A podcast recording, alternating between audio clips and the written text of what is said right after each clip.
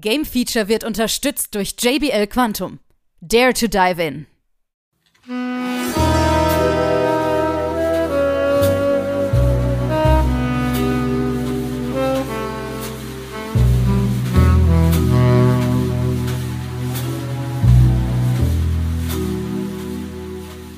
Es war das Jahr 2022. Eine lange, beschwerliche Zeit für alle Gamer lag einfach hinter uns. Ich erinnerte mich noch an Zeiten von Neuerscheinungen, Blockbuster, die nacheinander einfach rausgekommen sind. Der Spielemarkt boomte. Ein Titel nach den anderen erreichte uns in der Redaktion. Wir kamen schon gar nicht mehr in den Verteilen hinterher geschweige denn von den ganzen Messeberichten. Und das liegt nun über drei Jahre schon hinter uns. Und immer noch sind wir in einer Zeit des Grauens für alle Gamer. Die PlayStation 5 ist schon lange da und immer noch sehr spärlich im Handel zu erhalten. Doch wo sind all diese Spiele hin, wir befinden uns im Juni. Und aber dennoch fühlt es sich einfach an wie das bekannte Gamer Sommerloch. Ab und an blitzen sie auf, die tollen Spiele.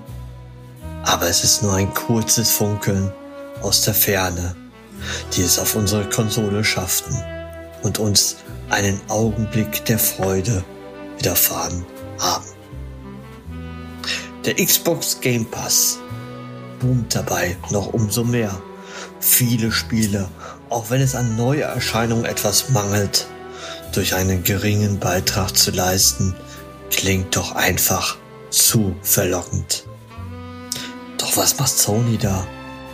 Plus Essential, plus Extra, plus Premium, monatlich zwei Spiele oder doch etwa Zugriff auf etwa 400 PS4 und PS5 Spiele? Oder etwa noch PS3 Spiele dazu? Haben diese Spiele nicht schon die meisten zu Hause? Wer braucht jetzt Ubisoft Plus Classics noch? Das ist doch alles so angestaubt. Leute, versteht doch, wir brauchen neue Spiele, neue Blockbuster und das regelmäßig. Futter für die Gamer-Szene. Ich bleib weiterhin auf der Spur. Euer Sebastian von Game Feature.